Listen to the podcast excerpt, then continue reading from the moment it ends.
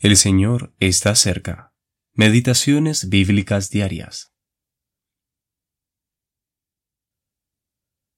Bienaventurados los de limpio corazón, porque ellos verán a Dios. Mateo capítulo 5 versículo 8. El cielo. Estas palabras de Cristo evocan el estado futuro de los creyentes glorificados en el cielo. El cielo no es solo un lugar, sino también un estado moral. Estará caracterizado en su esencia por la plena manifestación de Dios y su complacencia en Cristo.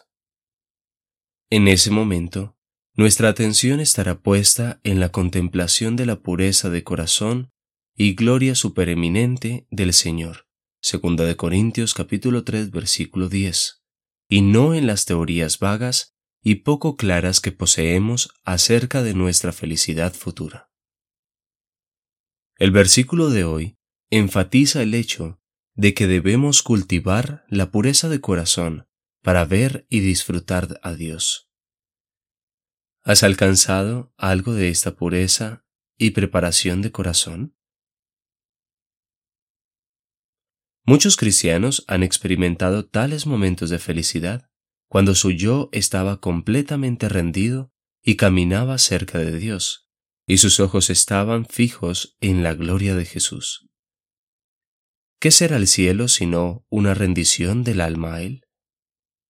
Ya no habrá ningún obstáculo ni temor de corrupción del corazón que cede a las tentaciones del exterior. En el cielo no habrá nada contrario a la mente de Dios.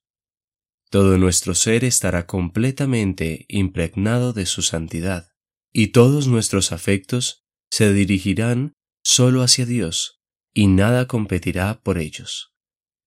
Todo pensamiento será llevado cautivo, y el corazón será una fuente cristalina sin sedimentos que enturbien su pureza. Como David, nosotros podemos decir, estaré satisfecho cuando despierte a tu semejanza.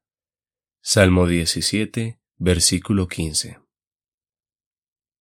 Sí, eso es el cielo.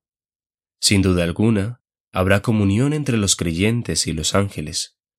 Nos reencontraremos con los amados de quienes nos hemos separado a causa de la muerte, pero todo eso pasará a segundo plano ante la magnífica gloria central.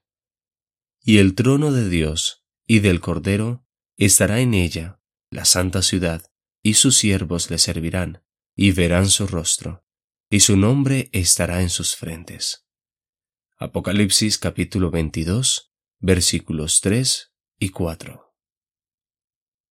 J. R. Macduff